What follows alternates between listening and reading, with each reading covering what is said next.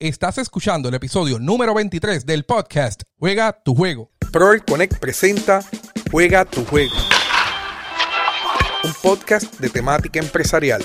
¿Cómo están todos? Soy el doctor Rafael Rodríguez y este es el podcast en donde escuchas ideas y oportunidades para emprender tu negocio o curso online. Los líderes persiguen sueños, metas y son capaces de transformar al mundo. La capacidad de influir en los demás es una de las principales características del líder y en este episodio del podcast Juega tu juego lo dialogamos con el doctor Isaac Esquilín. En el día de hoy te sugiero que abras tu mente, entres al parque empresarial y comiences a jugar tu juego porque discutiremos las cualidades de un liderazgo influyente. Pero antes, no olvides que me puedes seguir en todas las redes sociales, Facebook e Instagram como Proel Connect, en mi canal de YouTube como Proel Connect también y puedes suscribirte y darle la campanita para que recibas notificaciones cada vez que yo subo nuevo contenido. También quiero aprovechar este momento para darle las gracias a todos los que han sacado de su tiempo para escuchar nuestros episodios. Por tanto, me gustaría que saques varios segundos para que entres a Apple Podcast, me des cinco estrellas y comentes cómo este podcast te ha ayudado a crecer profesionalmente. Es decir, me encantaría contar con tu review. Ahora sí, vamos a jugar nuestro juego y a discutir este valioso tema junto al doctor Isaac Esquilín. Que lo disfruten. La línea del liderazgo la encuentras en Juega tu juego, encaminando al joven empresario al éxito. Hoy tengo un invitado muy especial, speaker internacional, profesor universitario, es colega, especialista en liderazgo y emprendimiento, es amante del desarrollo potencial humano y es presidente de una de las universidades más importantes en Puerto Rico, en Huertas College. Así que le doy la más cordial bienvenida al doctor Isaac Esquilín. Así que, doctor Isaac Esquilín, saludos, bienvenidos. Rafael, gracias. Un gusto poder eh, compartir contigo en tu plataforma, con tu comunidad, que sé que estás emprendiendo sin límites y eso es extraordinario verlo de un puertorriqueño y un colega académico que a veces son un poco apático a este proceso. Así que qué bueno que estés en esto y oye, agradecido y bien emocionado y en expectativa del diálogo que vamos a tener acá. Oye, gracias por aceptar la invitación y compartir con, prácticamente compartir contenido con mis estudiantes. Yo hago esto para grabar contenido, llevarlo a las plataformas de YouTube y cuando me toque trabajar algún tema de liderazgo, tener un contenido valioso. Es como si te llevara a la sala de clases, pero como estamos en pandemia, pues no te puedo llevar. Así que te llevo virtualmente y voy a utilizar el contenido año tras año, ¿verdad? Porque es un contenido muy valioso y personas que están conectadas que eh, ya están ahí, que siempre se conectan conmigo. Este es el momento perfecto para compartir el contenido porque el, conocimiento debe ser compartido con el mundo. Así que si las personas que están conectadas comparten, se lo vamos a agradecer. Doctor Isaac Esquilín, eh, de verdad estamos súper contentos y, vamos a traer un tema el cual tú dominas y que llevas muchos años trabajando, eh, lo trabajas en tus redes sociales, lo trabajas en diferentes proyectos. Eh, el, doctor Isaac Killing es experto en liderazgo y lo demuestra muy bien que tienes puestos altos en el, en, liderazgo dentro de una institución académica, ¿verdad? Y a mí eso me gusta, por eso me emociona tenerte en este episodio, ¿verdad? Ya que estamos llegando a un nivel que, en el nivel que esperábamos para este podcast. Ahora bien, tú no comenzaste siendo líder, tú no comenzaste eh, eh, en, lo más alto. Yo sé que tú te tuviste que sacrificar, que tuviste que trabajar duro, eh, que tuviste que, que, educarte, que prepararte. Antes de llegar al tema formal, ¿cómo nació? ¿Cómo, cómo, llegó Isaac Esquilín? ¿Cómo, se preparó Isaac Esquilín? ¿Cuál fue la infancia de Isaac Esquilín? Pues mira, te, te, comento de una manera un poco eh, experiencial, pero también de una manera aplicada a la enseñanza que te quiero dar en el proceso de la historia. Yo desde niño no puedo negar que nací con unas cualidades particulares en mi temperamento, biológicamente, en mi personalidad, en el desarrollo, y que la sociedad tal vez catalogaba como un niño que podía tener alguna aspiración a un tipo de actividad de liderazgo. Pero en un momento dado me topé con varias situaciones y, yo le llamé, ahora que entiendo, eh, eran las falsas creencias del líder. Siempre la sociedad eh, pensó, y todavía mucha gente lo piensa, que porque naciste con X cualidades, porque eres extrovertido, porque tienes algunas características únicas, sea por genética o por desarrollo social, eh, tú puedes aspirar a más allá. No, la realidad que yo me tuve que formar para lograr las grandes cosas que hasta hoy he podido lograr para mí, para mi familia y la gente que me rodea. La realidad que el liderazgo de mi vida siempre estuvo, a mí me gustó siempre ayudar personas, la base de mi liderazgo es servicio, eh, nunca fue dirigido a simplemente ser alabado o llegar a puestos grandes por, por la posición. Realmente siempre me encantó servir desde niño. Obviamente yo vengo de un mundo eclesiástico donde en esa formación yo desde niño iba a escuela bíblica, me exponía al estudio de la Biblia. Y usted sabe que esa formación particular eh, forma al niño a ser intelectual, a tener una estructura particular. Usted sabe que semanalmente tomaba unas clasecitas y, obviamente vine de esa formación eclesiástica que me permitió, sin lugar a duda, tener una disciplina y unas estructuras al conocimiento que después me ayudaron un poco a desarrollarme como líder. Así que ese trasfondo fue así, pero tampoco fue una vida sencilla. Yo, yo vengo de un papá y una mamá que se divorció cuando yo tenía siete años. Claro. Así que yo viví un trastoque emocional cuando niño. Eh, yo tuve cinco escuelas elementales, así que yo tuve un trasfondo único eh, el que es, pedagogo, eh, conoce que cinco escuelas elementales significa un desfase descomunal, académicamente hablando. Es, es, prácticamente un desertor escolar. Sí, sí, sí. Así que yo tuve cinco escuelas y obviamente no porque mi mamá quería, sino por las situaciones de vida, ¿verdad? etcétera. Eh, yo me acuerdo que antes, obviamente, cuando tú cambiabas de, de una comunidad ahora, te, te, tenías que mover a otra escuela. literal. Literal. Entonces, mi mamá, obviamente, en ese proceso de crecimiento económico y social, pues a veces se mudaba y me tenía que mudar. Así que yo tuve cinco escuelas elementales, que eso obviamente no fue intencional, pero sin lugar a duda causó un desfase académico, un desequilibrio emocional, se mezcla con la situación eh, de ese niño divorciado que quizá en ese proceso momentáneo no nota el impacto, pero ciertamente hay impacto. Los que son psicólogos saben que es real. Así que yo entré en una adolescencia, fíjate, particular, con un poco de, de, encontrar mi identidad. Y yo siempre, fíjate, Rafael, me acuerdo como ahora que a mis 12 años, yo, yo no me olvido de eso nunca. A mis 12 años yo me comencé a hacer una pregunta existencial, bien loco. Yo me comencé a preguntar, oye, ¿para qué yo vine a esta tierra? ¿Sabes? Para qué yo vi, para qué yo nací, y pues esos procesos de adolescente depresivo. nos cuestionamos, nos, cuestionamos, nuestra existencia, claro que sí. Literal. Entonces yo a los 12 años estaba en esa película, como dicen los muchachos hoy, y yo me comencé a cuestionar, pero fíjate, ese cuestionamiento, ese camino, me llevó a los 17 años a descubrir algo. Y es que realmente me encantaba enseñar, Rafael, me encantaba enseñar, me encantaba compartir con la gente, me encantaba ver la gente bien apoderada, servir con mis talentos y dones. Y yo me acuerdo que yo di mi primera conferencia profesional en mucha audiencia, es decir, eran más de 50 personas, me acuerdo como ahora, aquí en Cagua, en Villa Esperanza, eh, una comunidad particular de jóvenes. Me acuerdo que yo di mi primera conferencia, eran más de 50 personas, yo me preparé, me acuerdo, yo, me acuerdo como ahora, a los 17 años fue mi primera exposición formal, porque en la escuela tuve mis oportunidades de, de, de hablar en público, etcétera. Pero a los 17 años, cuando yo me paré en esa plataforma, Rafael, yo entendí que para eso yo vine a esta tierra. O sea, yo, yo, yo, yo, no sé si a ti te ha pasado que cuando tú encuentras algo y tú dices, espérate, es que, es que para esto yo vine. Mira, eh, es, es similar. Tú sabes que yo fui al contrario. Yo, mi mamá es maestra, eh, yo vengo de familia de educadores, eh, todos han sido educadores y yo dije, yo tenía algo bien claro. Yo no, no quiero quería. ser maestro, no quiero ser educador, porque todo el mundo es educador en mi familia, quiero ser empresario. Pero bueno, la palabra empresarismo no estaba tan afín sí, allí. Entonces, quiero ser gerente, administrador de empresas.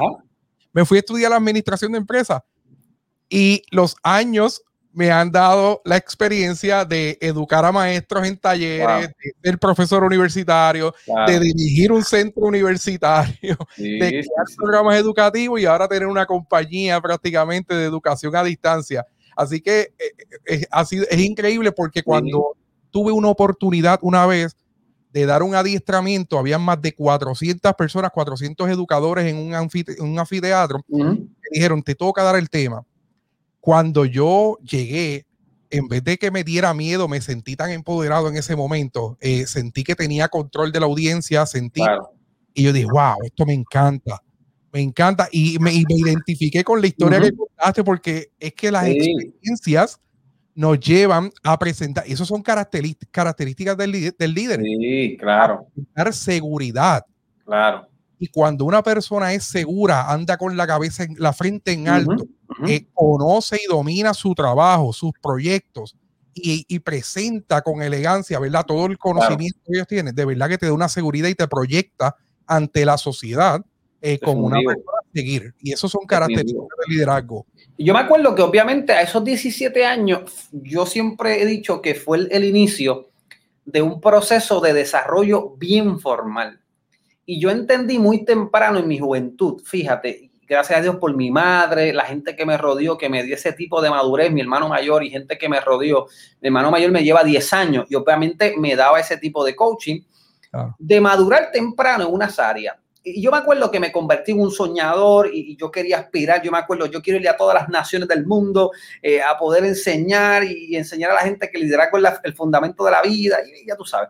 Pero me topé con varios procesos, ya uno mirando en retrospectiva ya en 20 años, decir, wow, la realidad es que necesitaba formación, o sea, necesitaba un proceso que yo le llamo a veces de desierto, ¿verdad? Un proceso que mucha gente no te va a ver, mucha gente no te va a ver en público, todo es privado, los resultados son bien pocos, eh, lo que hay es apenas para ti. Y yo obviamente tuve que aprender a vivir ese proceso de crecimiento, hasta que obviamente uno poco a poco comenzó a ver eh, todas las características que tenía que aprender a desarrollar, el arte de hablar en público, el arte de la prosodia, cómo conectar con la gente y obviamente profundicé en el liderazgo. Tuve oportunidad de, obviamente, participar en encuentros y en adiestramientos como John Maxwell y obviamente altos adiestramientos que uno toma para poder ejercer este tipo de, audiencia. Yo creo que fue un proceso de formación que me llevó poco a poco y, hasta hoy pues he podido lograr algunas cosas. Y has logrado tanto, has logrado un montón de cosas como llegar a, a, ser speaker internacional. Eh, ¿Cómo te sentiste la primera vez que proyectaste tu conocimiento a una audiencia internacional? Pues mira, no, no, no me olvido, eh, lo que es México y República Dominicana fueron mis primeras audiencias, obviamente ya pues uno bastante Latinoamérica eh, y Estados Unidos, pero México y República Dominicana fueron mis primeras audiencias y, fue bien interesante porque el hambre de la gente, Rafael, en esos países es extraordinaria. Yo me acuerdo en, un evento que yo fui a la República Dominicana, unos miles de jóvenes, obviamente para recibir adiestramiento de liderazgo, de desarrollo personal, etcétera que cuando yo me bajo esa plataforma y la gente quería tomarse fotos, y yo decía, ¿qué es esto?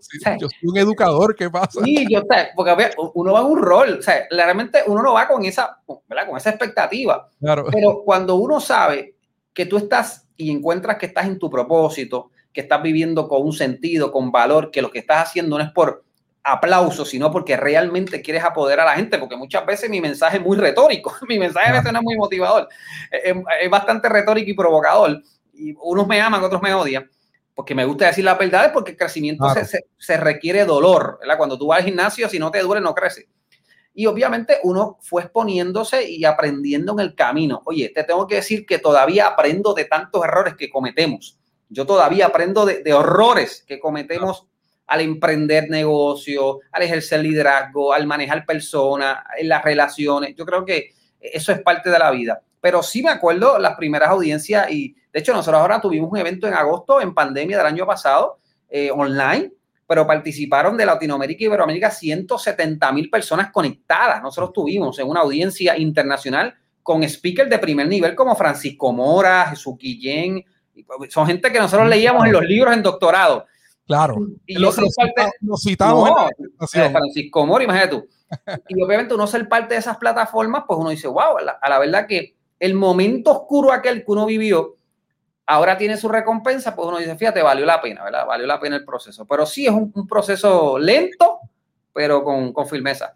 Mira, yo, una de mis experiencias profesionales, yo me fui a Estados Unidos a estudiar maestría, eh, estudié administración pública y como yo estoy trabajando por necesidad de, los 16 años, ¿verdad?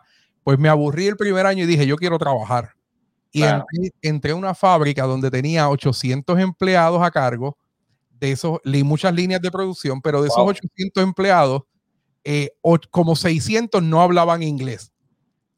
Y llego yo con preparación académica y el único eh, bilingüe, ¿verdad? Eh, dentro de la planta me convertí, tuve que trabajar hasta 16 horas diarias y un, ridículo porque no había nada. Pero me, remonto a un, a un layoff que tuvimos que hacer, tuvimos que hacer una cesantía de, de casi 500 personas y en un tercer turno yo me paro en una mesa, ¿verdad? Y doy un speech y cuando doy el speech de que los estoy lamentablemente cesanteando porque en Iowa es nieve y los camiones de nieve no pueden salir en la mm. Navidad, ¿verdad? Pues tenemos que cesantearlo.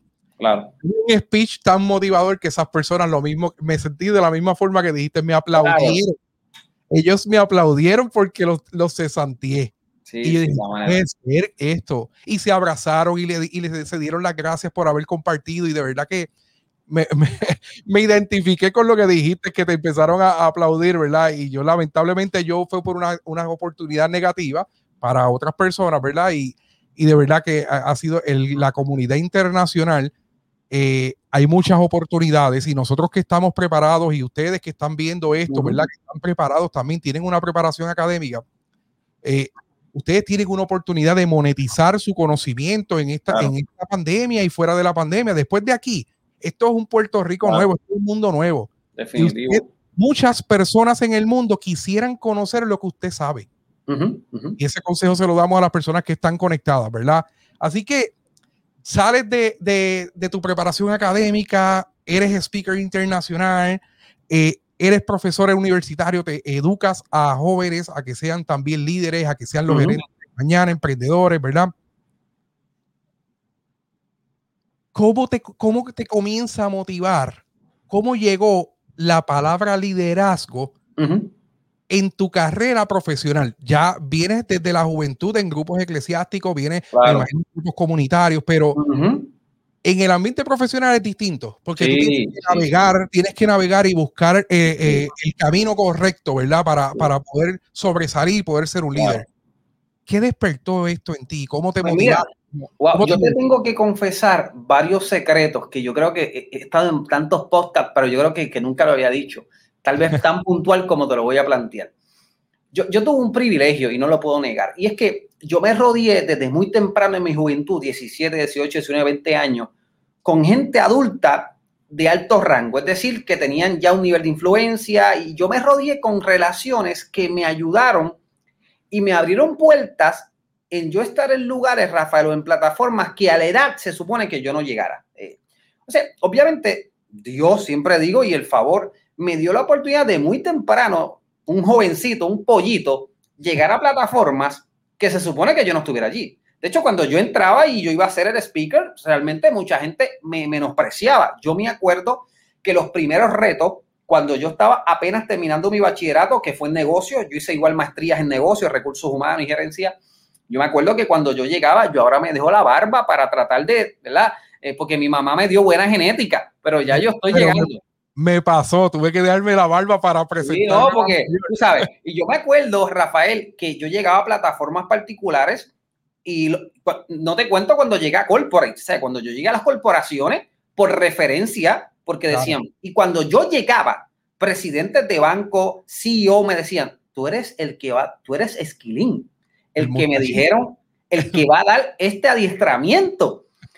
Y la realidad es que la gente era, estaba sorprendida. Claro. obviamente, ¿eso qué lo permitió, Rafael? Y quiero llegar al punto al principio, las relaciones. Yo creo que las relaciones y rodearte de mentores, y todavía lo hago, yo tengo buenos amigos que también los considero mentores, doctor Martínez, gente internacional, bueno, muchos amigos.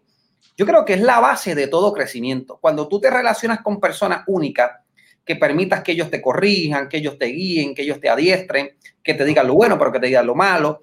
Yo creo que eso te va a ayudar y es como que una catapulta para tú poder crecer a otros niveles. Y yo comencé obviamente a entrar en lugares o en círculos, Rafael, que a mi edad, te tengo que confesarse que se supone que no estuviera, que no estuviera. Más cuando yo, yo entré a Corporate a los 25 años. O sea, yo di mi primera conferencia en Corporate, en un banco muy conocido en este país, a gerente a mis 25 años, haciendo mi maestría. Oye, a personas que posiblemente tenían 25 años de experiencia. Ay, bendito. Hablarles de liderazgo. Imagínate tú. Sea, ¿con qué, ¿con qué moral? Entonces, yo me acuerdo que, obviamente, siempre yo con la humildad llevaba el conocimiento, mi experiencia, obviamente, a, corta edad, pero era un conocimiento tan puntual y lógico que convencía a la gente, porque el liderazgo es un convencimiento lógico y siempre mi sermón ha sido reflexivo. Yo nunca pretendí enseñarte nada, yo solo pretendía que tú reflexionaras sobre tu propia práctica. Y, eso siempre yo lo llevaba de esa manera porque yo siempre he reconocido los niveles. Yo, yo creo y respeto mucho las autoridades. Y yo comencé en ese proceso ya obviamente a esta edad ya casi a ley de 40, uno tiene un poquito de cana y ya uno puede sacar algunas cositas. Pero a raíz de que yo siempre respetaba a Rafael los niveles y yo siempre llevaba unos sermones reflexivos que, que analizaban su propia práctica y obviamente seguí creciendo. La realidad es que el crecimiento ha sido bueno, todavía falta mucho, pero las relaciones han sido el fundamento de eso, Rafael. ¿Y qué, qué tú piensas que te, antes, antes de esta pregunta, mira quién tengo aquí? El maestro James Lynn, el maestro de los podcasts. Este, ahí está, tremenda persona. James, te veo pronto en, un episodio del podcast Juega tu Juego, así que tenemos que hablar. Hablamos, pero James es tremenda persona y tenemos muchas personas conectadas. Mira, aquí eh, Juan Martínez saludándonos. Es el amigo. Eh, Ceci Bravo, mira, lindo saber que son mis maestros. Así que Ceci, saludos, espero un abrazo. Edelin, aquí nos menciona, es un despertar de conciencia activa. Excelente, gracias, Edelin. Edelin, consejera del Departamento de Educación. Así que se le agradece a todas las personas que se están conectando. Oye, Isaac, este, ¿qué tú piensas que te hace a ti un buen líder? Y ahora es, un buen líder. ya estamos entrando a contenido y ahí, y ahí vamos. Qué bueno, salimos de mí. y, eso me encantó. Ahora, y voy a entrar a contenido bastante puntual que me parece que la gente debe escuchar. Hay algo que yo le he llamado las falsas creencias de liderazgo. Las falsas creencias de liderazgo, Rafael, en la sociedad de hoy y en la de antes, le hacían creer a la gente que, número uno, había un estereotipo de liderazgo, había unas únicas cualidades y había un solo perfil para ello. Y si yo no lo tenía, yo no era un líder y no tenía ni aún la esperanza de serlo. De hecho, cuando yo le pregunto a una audiencia, Rafael, internacional, local, en cualquier lugar que voy, ¿cuánto se sienten líder? ¿Tú sabes cuánto a la gente le cuesta la mano? ¿Sabes cuánto le cuesta levantar la mano? Pesa, le tienen terror la palabra. Terror. ¿Por qué? Porque por mucho tiempo, desde la teoría de los rasgos, muchas teorías, muchas malas interpretaciones del concepto, muchos malos ejemplos del concepto, ¿verdad? Y podemos hablar tantas cosas que crearon lo que yo le llamo las falsas creencias de liderazgo, ha hecho todavía hoy creer, Rafael, a las personas que no son líderes. Y mira el problema, que cuando tú interpretas y tu cerebro codifica que tú no eres un líder, tu, tu vida va a tener grandes problemas. ¿Por qué? Porque el liderazgo implica que tú no puedes liderar tu propia vida, que tú no vas a alcanzar metas puntuales, que tú no puedes tener visión, que tú no vas a soñar, que tú no puedes aspirar a más, porque el liderazgo no es una posición. Claro. Liderazgo no es eh, que tú tienes un puesto en una jerarquía estructural. Liderazgo tampoco es que tú tienes un nivel socioeconómico alto. Liderazgo no tiene que ver con seguidores. Liderazgo no es nada de lo que nos dijeron. Es pues una característica. Es una característica y cuidado, porque la posición no es sinónimo de liderazgo, ¿verdad? ¿Cuánta gente hemos tenido en posiciones que no definen ni una palabra de lo que es liderazgo? Así que esas falsas creencias, y aprovecho tu pregunta para romperla. La pregunta no es si eres o no eres. Yo creo que hoy con este planteamiento, ojalá que si yo logro que tu cerebro entienda que ya no debes cuestionar si eres o no eres, sino que ya lo eres, la conversación cambia. Porque ya estamos partiendo de la premisa que eres, no es que soy o no soy. Por eso es que tú vas a todos los eventos, Rafael, de liderazgo y te preguntas, oye, ¿el líder nace o se hace? O, quién es líder o quién no es líder. E, eso ya vamos a dejarlo como pasado. Y ahora vamos a conversar que ya eres líder. Ahora, ahora comienza otro proceso, otras etapas que son distintas, ya entendiendo que eres un líder. De verdad, eh, y, eso yo se lo pregunto a mis estudiantes, y es una dinámica que, que hacemos cuando, cuando comenzamos los cursos de liderazgo eh, le damos la oportunidad de que ellos se evalúen de cuáles son los rasgos y las características de un líder y cuáles características ellos tienen o ellos poseen o ellos demuestran. Y, y como mismo mencionaste, les pesa levantar la mano porque le tienen terror a la palabra líder. Y es, eh, les pesa tanto que yo he tenido estudiantes que le ofrecen oportunidades de crecimiento profesional y le tienen miedo a escalar dentro de la misma industria porque ellos no se sienten seguros de la proyección que ellos presentan en su ambiente laboral. Así que tú comenzaste, eh, has, dado, has, dado, has dado una definición de liderazgo bien, bien, bien extraordinaria, ¿verdad? Porque diste unos ejemplos que posiblemente muchas personas de los que están aquí se están, se están identificando. Y hemos, en el tema para este, para este podcast, comenzamos, te pregunté, vamos a darle un tema para, para, para guiar la entrevista y me mencionaste el liderazgo influyente. Cualidades de un liderazgo influyente. Antes de, dialogar con ejemplos, presenta la definición de liderazgo influyente para que las personas puedan eh, tener el contenido académico como tal. Claro, mira, la realidad que cuando tú te conviertes en un líder influyente, primero tienes que entender lo que no es liderazgo. Siempre que tú vas a una conferencia te dicen qué es, pero nunca te dicen qué no es. Y yo quiero siempre comenzar por ese camino. Yo no te voy a decir lo que es, primero te digo lo que no es. Y te lo voy a definir en tres palabras muy sencillas. Número uno, te comenté ya, liderazgo no es una posición, así que de ninguna manera etiquetes a una persona porque tenga un puesto gerencial, porque gerencia y liderazgo no es lo mismo, eso es otra cosa. Así que ninguna persona que tenga una posición social, empresarial, no define liderazgo, eso no es liderazgo. Número dos, liderazgo tampoco es un estatus social o económico el carro que tienes, la tarjeta que tienes, eh, la casa que vives, la urbanización donde estás. Eso no define en absoluto liderazgo, pero la sociedad lo hace. Así que eso no es liderazgo. Y tercero, liderazgo tampoco es poder o autoridad. La gente siempre ha creído que las personas que tienen gran poder o autoridad en la sociedad o en tomar X decisiones, esos simplemente son líderes. La gente ha confundido mucho la gerencia, los directivos con liderazgo y son dos cosas muy distintas y por eso que hemos votado por muchos políticos que hemos creído con esos estereotipos que son líderes y de cuando tú ves sus resultados, es un ejemplo concreto. No lo son, igual en las empresas o en todo lugar, que tú los promueves al liderazgo o a responsabilidades y de momento tú dices, pero ¿qué pasó? Si tiene preparación académica, si tiene experiencia, pero no es un líder. Claro. Y no es que no lo sea, es que no se desarrolló en el fundamento correspondiente. ¿Y qué características debe tener ese líder? Número uno, tener la capacidad de influencia, influencia es la palabra más simple, porque te convierte influyente distinto, vamos a verlo ahora, pero influencia es la capacidad de tu poder eh, hacer que la gente te siga por dos cosas, por lo que tú hablas y por lo que tú haces. Y eso es bien complicado. La gente te puede seguir muchas veces porque hablas bonito, porque tienes followers, pero no es lo mismo que la gente te siga por lo que tú estás haciendo. Así que deben haber dos vías. Número dos, es por la conexión emocional que tú haces con la gente. Dime cuánto conectas emocionalmente con la gente y te diré cuánto crecerá. Si no conectas emocionalmente con la gente, no vas para ningún lado. Y número tres son las relaciones. Dime quién te rodea en los famosos cinco niveles o los círculos de las relaciones, la teoría, y yo te diré cuán crecimiento tú vas a hacer. Ahora, cuando hablamos de influyentes, y es la persona que ya aprendió el hidraco básico, intermedio, vamos al avanzado es muy distinto y yo quiero siempre contrastar una palabra que de verdad hay que tenerla con mucha pinza, los famosos influencers. Una cosa es que tú seas un influencer en redes sociales, que tú seas un líder influyente que haces que países se muevan, que sociedades se transformen para bien, que familias sean trastocadas por buenas verdades, que las personas en la sociedad hagan cambios a través de proyectos, de sus talentos, son dos cosas totalmente distintas.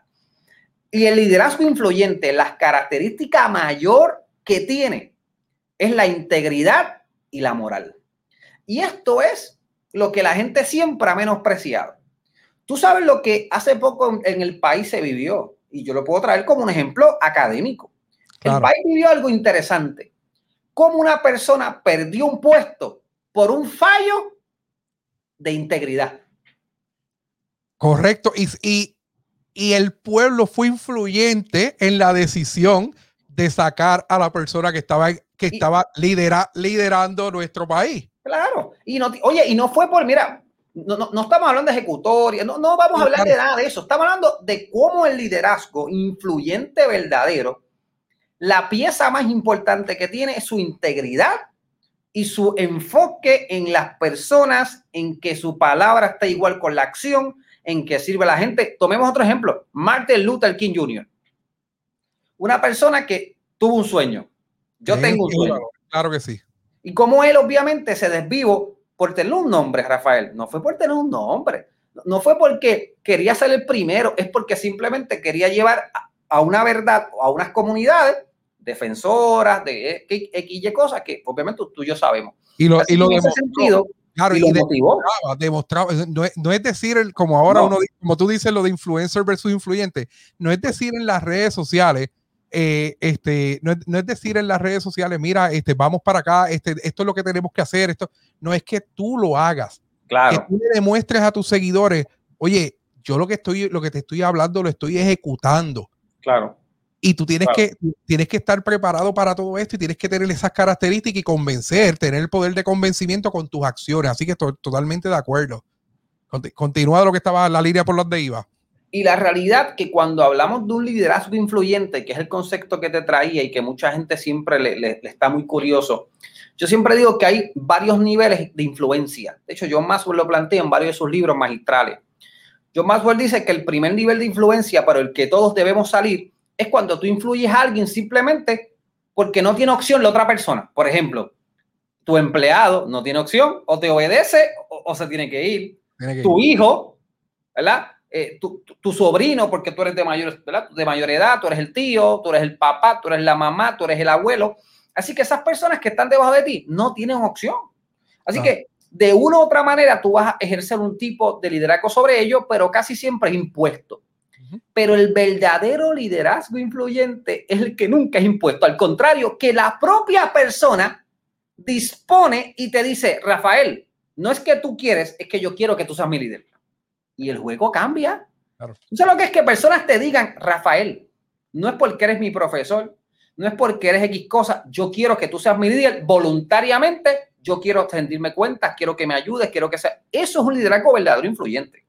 Claro que sí, cuando tú te conviertes en un, en un modelo a seguir, de verdad, y, y es bien, tú que, que, tienes estudiantes igual que yo, cuando tú terminas los cursos, cómo, cómo esos estudiantes te agradecen profesor, usted este curso, cinco semanas, ocho semanas, diez semanas, ha cambiado mi vida, eh, usted me ha abierto los ojos, donde quiera que usted esté, yo voy a seguirlo. Y, y, uno se siente con un, con un poder, pero no poder de, de, de, de, de hacerse el creído, con un poder de que realmente tú estás demostrando eh, tus capacidades y estás siendo convincente con las personas que te están siguiendo. Y para mí es una de las cosas más maravillosas por la cual yo soy profesor universitario, eh, porque son personas, estamos cambiando vidas, estamos, estamos, estamos aportando para que las personas en nuestro país pues tomen, tomen mejores decisiones. Y, y, y, de verdad que, que, lo que está ocurriendo pues ahora pues eh, eh, uno, uno ve todo lo que está ocurriendo, ¿verdad? Y cómo, cómo se nos complica el panorama, la política pública que se está viviendo, especialmente con lo que está pasando en educación. Cómo esta política pública pues nos preocupa a nosotros porque somos personas que como nosotros vamos a rescatar a esta población que está en el limbo, que no sabe qué va a pasar, ¿Cómo, cómo yo puedo lograr que ellos me vean como un modelo a seguir, que eventualmente ellos se conviertan en mejores personas, en mejores ciudadanos. Así que tenemos un reto, Isaac. Sí, la realidad es que cuando tú eres un líder influyente, es difícil, pero tú vas a, oye, hay que tomar decisiones. Sin lugar a duda, siempre en momentos determinados el líder tiene que ser el gerente. En momentos determinados el líder tiene que tomar decisiones complejas. ¿A ti te pasó? Tú eras su líder y tuviste que hacer una cesantía. Porque el liderazgo también es parte de sus responsabilidades. Hay que tomar decisiones. Pero cuando el liderazgo se centra en que todo lo que haces es para servir y poner los intereses de tu gente y en su desarrollo, en su empoderamiento, el juego cambia. De hecho, las empresas se están moviendo ese modelo. Yo tengo el privilegio de servir a varias compañías en Puerto Rico y ellos han insertado un modelo que yo siempre le convenzo a hacerlo y muchos le ha ido muy bien y se ha evaluado empíricamente. Es el modelo de liderazgo transformacional, que yo siempre digo que es uno de los modelos más influyentes en la persona. Claro. Que tiene cuatro dimensiones y que la persona o cualquier ser humano debería llegar aspirar a tener esas cuatro características de ese líder influyente. La primera, y que debemos tenerla muy clara, es tener influencia individual en las personas. Influencia individual. Muchas veces queremos llegar a las masas y yo siempre veo a estos muchachos o estos emprendedores que están comenzando, que están pendientes a sus estadísticas, cuántos se conectaron, eh, cuántos estuvieron allí, Dios mío, si se conectaron dos. Mira, yo me acuerdo de los primeros lives que yo hacía, que se conectaba una persona y mi esposa era la que se conectaba. Mira, eh, eso, lo hablé la semana pasada y ahora mismo tenemos 32 personas conectadas con nosotros. Sí, mira, la realidad es que los mensajes, cuando tú haces y estás en tu pasión, en tu propósito y lo haces bien, eh, los números van a llegar, pero a veces los números mienten. Después eso lo hablamos después. Ahora, mira qué interesante que lo primero que tú debes hacer con un líder influyente o transformacional es tener influencia individual. No quieras alcanzar decenas cuando no has alcanzado uno. No quieras alcanzar miles o cientos cuando no has alcanzado decenas. Eso es matemática simple. Primero comienza a tener influencia individual sobre la gente y después vamos a hablar de las decenas, de los cientos y de los miles. Eso después de esa conversación se puede tener. La segunda, Rafael, es tener una motivación inspiradora. Y yo creo que la motivación es un concepto empírico científico que mucha gente lo ha menospreciado, pero lo necesitamos para la vida. La motivación es importante para vivir, para ejecutar, la adrenalina, ¿verdad? E, esos químicos que, tener nos, conectan. Tener un propósito. Sí, definitivo. Es bien importante. Totalmente, ese es el porqué de nuestra vida. Así que la motivación inspiradora es la segunda característica de ese líder influyente en el modelo de liderazgo transformacional. La tercera me gusta mucho y, aquí yo soy bien eh, riguroso. Es el estímulo intelectual. Yo, yo tengo un problema y lo tengo que confesar públicamente. Y es que yo no puedo entender cómo algunos se catalogan líderes o influyentes si no se estimulan intelectualmente. Tú tienes que leer, tú tienes que releer, releer y educarte y reeducarte. ¿Cómo va a ser que tú estás frente de plataformas y si te pregunto cuál fue el último libro que leíste, cuándo fue la última inversión brava que hiciste de un curso para sentarte a aprender? Pero hay gente que se enfoca tanto en ser los principales que nunca se sientan a aprender y eso es un gran peligro. Un peligro, correcto. Un peligro. Yo siempre procuro dentro de mi mes sentarme con papel y lápiz a comer de alguien. Enséñame, necesito aprender, corregir. Tenemos que estar siempre sentados de vez en cuando, porque si siempre estás arriba, vas a tener grandes problemas. Y eso se llama estímulo intelectual. Tú logras estimular intelectualmente con el ejemplo y tu propia vida. Lo, que estoy haciendo, antes de lo que estoy haciendo con el doctor Marcos Vélez en diálogo docente, lo que hacemos es compartir eh, historias y compartir artículos, pero lo que estamos haciendo es obligándonos a leer artículos. Sí. Yo busco un artículo, vamos a leerlo y vamos a hablar de este artículo, pero estamos, estamos motivándonos a continuar con la lectura, a continuar con las nuevas prácticas, con los nuevos proyectos. y de ahí sacamos contenido. De verdad que estoy totalmente. Y compartir con la gente y compartir y enseñarle a la gente que ciertamente los líderes o los que aspiramos a poder aportar con nuestros dones, nuestros talentos y habilidades, tenemos que día a día estar leyendo y educándonos para demostrar que no, no es de la nada, es que hay que, hay que tener una educación formal. Claro. Y la última cualidad de un líder influyente transformacional es la consideración individualizada con la gente. Y ese nivel pocos logran llegar, porque es muy difícil, Rafael. Es, es, lograr tener empatía con la gente, lograr saber trabajar con el menos que te cae bien, lograr saber interactuar con el que te odia. Y darle las herramientas para que sea líder. Igual, igual. Claro, darle las mismas oportunidades. Igual, tú sabes que la audiencia, alguien te hace una pregunta porque te envidia y tú tienes que tratarlo igual. Tú sabes que alguien de momento te busca en las redes para ¿verdad? tirarte un troyano por ahí de comentario y usted le dice gracias por su opinión. La realidad que ese nivel de liderazgo influyente o transformacional no es fácil llegar esa consideración individualizada porque requiere de madurez emocional. Y es una de las cosas que me gustaría tal vez ya cerrar contigo y permitirte obviamente tu línea, es la importancia de la madurez emocional, Rafael, la inteligencia emocional, la madurez, el proceso de madurar emocionalmente y de eh, aplicar un concepto que se llama autoliderazgo. Porque la gente quiere ejercer liderazgo, Rafael, pero no ser sus propios líderes. Y eso es autoliderazgo. Y te digo cuatro cosas que implican autoliderazgo muy rápido para que la gente entienda cuán importante es tener autoliderazgo. Cuando tú tienes autoliderazgo, este Rafael, en tu vida, lo primero que tú haces es, tú capacitas y reflexionas sobre tus propias acciones y errores. Tú estás todos los días diciendo, oye, Isaac, tengo que mejorar, reflexionar, tengo, haces metacognición y dices, wow, yo cometí estas acciones, yo cometí estos errores, deja rectificar. Eso es lo primero. Lo segundo, estás teniendo un pensamiento detallado del objetivo. Oye, esto es lo que quiero, esto es lo que yo procuro y estás enfocado en eso, número dos. Número tres, cuando tienes autoliderazgo, siempre estás evaluando las situaciones. Estás evaluando tu propia vida, por dónde voy. Y le rindes cuentas a otro. Mira, Rafael, yo te dije que iba a hacer los cursos en línea y tú me vas a decir, papá, ¿para cuándo? ¿Para mañana?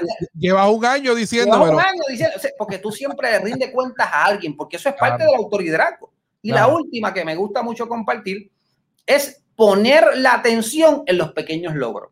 Muchas veces queremos lograr grandes cosas. ¿Quién no tiene un sueño? Oye, yo tengo mis sueños, yo tengo mis aspiraciones, pero tengo que también aprender a celebrar las pequeñas victorias. Porque si no celebro, oye, si Steve Jobs no celebró el día que estuvo en la marquesina, ¿cómo iba a celebrar o disfrutar cuando estuvo? A él le pasó en su vida. Cuando él llegó a la cima, que después cayó otra vez, que su propia junta lo despide, él tuvo que aprender y dijo, yo tengo que volver a mis raíces cuando comenzó. ¿Y qué pasó con Apple? Evolucionó. Pero ¿quién fue el que tuvo que transformarse, la compañía o el líder? El líder de la compañía. El líder. Cuando y cuando Steve Jobs entró en un proceso que él lo describe en su biografía de transformación personal, que, que tuvo autorreflexión, que de hecho uno de los conceptos que más aprendió fue autoliderazgo, que tenía que regular sus emociones, que tenía su compañía se convirtió de A a volar. Siendo después la imagen, ahora mismo eh, muchas pocas personas conocen al presidente de Apple. Steve Jobs. Es Steve Jobs. A, ese nivel, de influyente. Sí, pero la, historia, la historia de, Steve Jobs, y, si usted no la ha escuchado, ha leído, le recomiendo que la busque. Cuando él lo despiden de su compañía y él tiene que salir por obligación, porque tenía poca, poca eh, emociones reguladas, no tenía autoliderazgo, estaba, oye, estaba lo loco, como dicen los muchachos por ahí. Él tuvo que encerrarse en un cuarto en un tiempo de cuarentena, pero obligatoria, para regular sus emociones, para ponerse a leer, porque comenzó a leer, mira, eh, la disciplina de Steve Jobs de lectura, de lo que él después se convirtió, que cuando se sentó con Bill Gates en una mesa, en las últimas conversaciones que tuvo, en un gran evento que se sentó con Bill Gates a hablar sobre sus hábitos de éxito. ¿Tú sabes dónde lo aprendió? En el momento oscuro cuando lo votaron. Y cuando regresa, la compañía fue otra. Ah. Ahora, dime cómo está tu compañía y te diré el reflejo del líder. Sencillo. Eso es sencillo. Así que el liderazgo es el fundamento de una empresa. Por eso que yo hablo tanto Diego Rafael, porque el liderazgo es el reflejo de un país, de una compañía, de una familia. El liderazgo es el reflejo de todo lo que uno tiene alrededor, siempre. Y ahora, y ahora con las redes sociales, pues eh, es interesante, ¿verdad? Si Steve Jobs hubiese tenido las redes sociales en sus tiempos, ¿verdad? A lo mejor hubiese transformado el mundo en muchas cosas porque era una persona bien brillante. Pero ahora, como uno como líder, como uno como influyente, como uno debe utilizar las redes sociales para comunicar lo que realmente y tener mucho cuidado con lo que uno comunica. Claro. Porque ya si tú tienes seguidores y si tienes personas que, que se apasionan con tu trabajo, realmente algo mal que tú hagas, algo mal dicho, algo mal ejecutado, puede afectar tu carrera personal, pero también puede afectar la vida de muchas personas. Y por eso es que una de las características más importantes que yo creo que tú las dominas muy bien es el, es el poder de comunicar. Sí. Es la comunicación. Cuán importante debe ser la comunicación para un líder y si la puedes dar el ejemplo, cuán importante debe ser la comunicación para un emprendedor. Sí. Mira, la realidad, Rafael, una de las cosas que más yo procuro todos los días mejorar es el arte de hablar en público y la aplicación de la prosodia emocional, que es el arte de usar la voz, los tonos, la vibración para conectar emocionalmente con el mensaje. Obviamente, en el futuro, eh, validado por paper, por investigadores, la competencia más importante del ser humano será el arte de hablar en público. Porque es la única manera que tú puedes llevar que los mensajes, que tú puedes llevar una idea, que tú puedes llevar el convencimiento a alguien, que tú puedes lograr que dos personas peleando eh, puedan unirse en paz. Que esta es la única manera, de hecho, que tú puedes evitar guerras, Rafael, si yo sé todavía. Por eso que están los que los, diplomados, ¿verdad?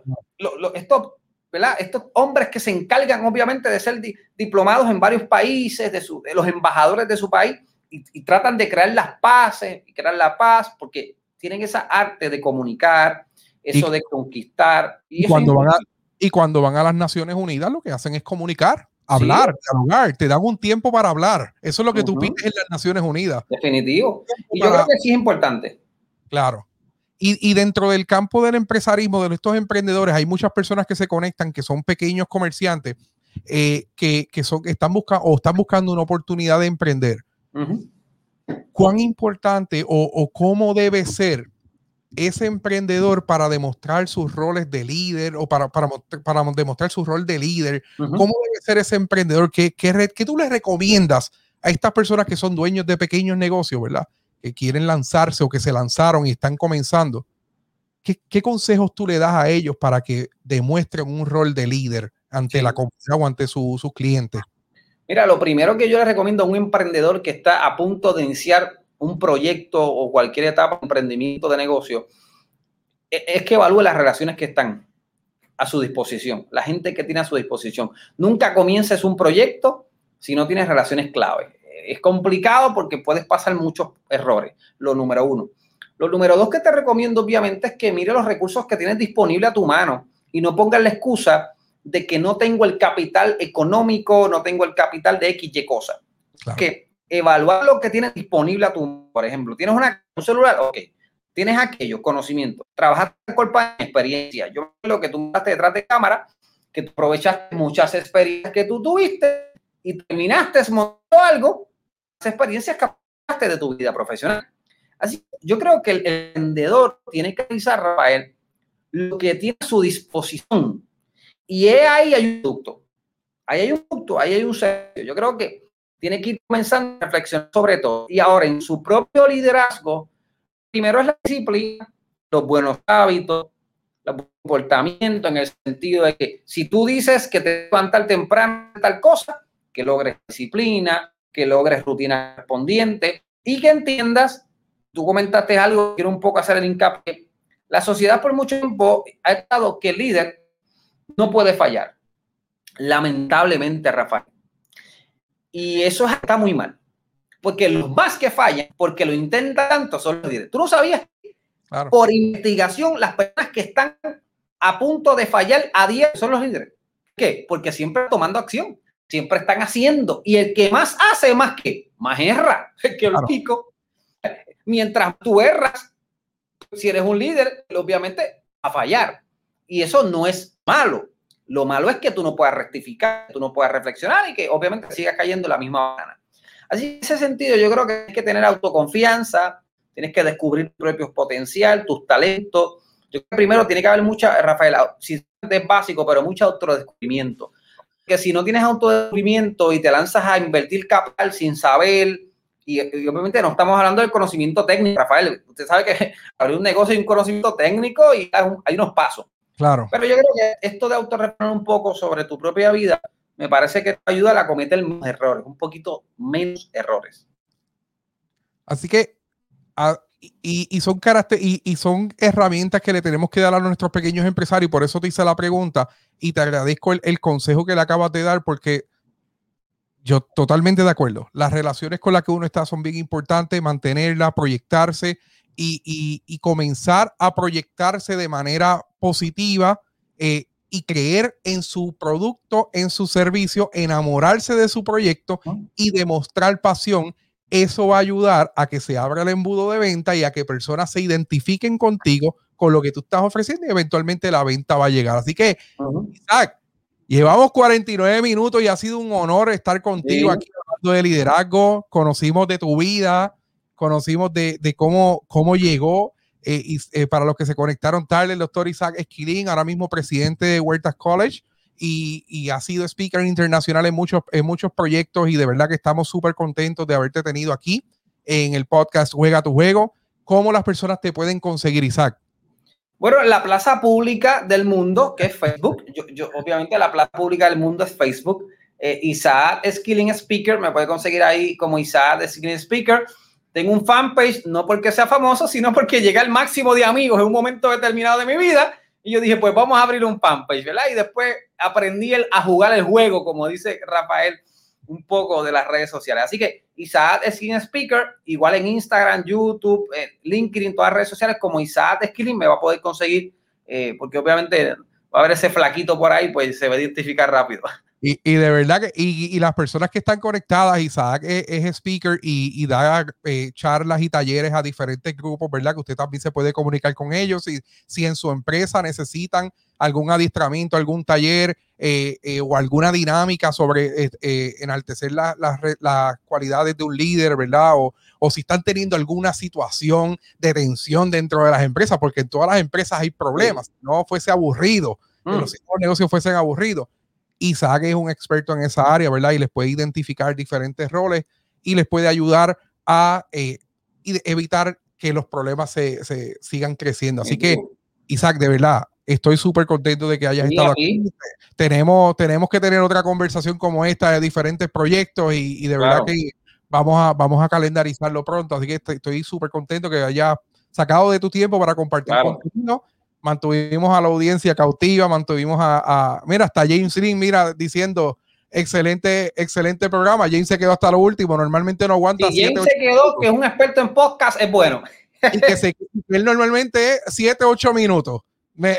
así que, así que pero mira, aquí personas, saludos Rafa, tremendo lo que estás haciendo, orgullo y boniteño, te agradezco Antonio, donde quiera que esté, que estás en el ejército. Eh, tengo aquí a Surihai Leili, que es un tema interesante, los felicito, les, agradezco a todas las personas, a todos los comentarios.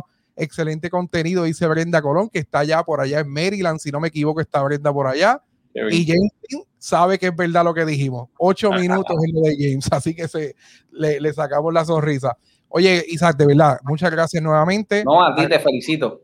Agradezco la oportunidad y sabes que estamos semana tras semana en este, en este espacio, ¿verdad? Compartiendo contenido académico, compartiendo, llevando la educación a personas que a lo mejor no tienen la oportunidad de entrar a una sala de clase y, de verdad que eh, es divertido lo que hago. Me encanta, me encanta esto.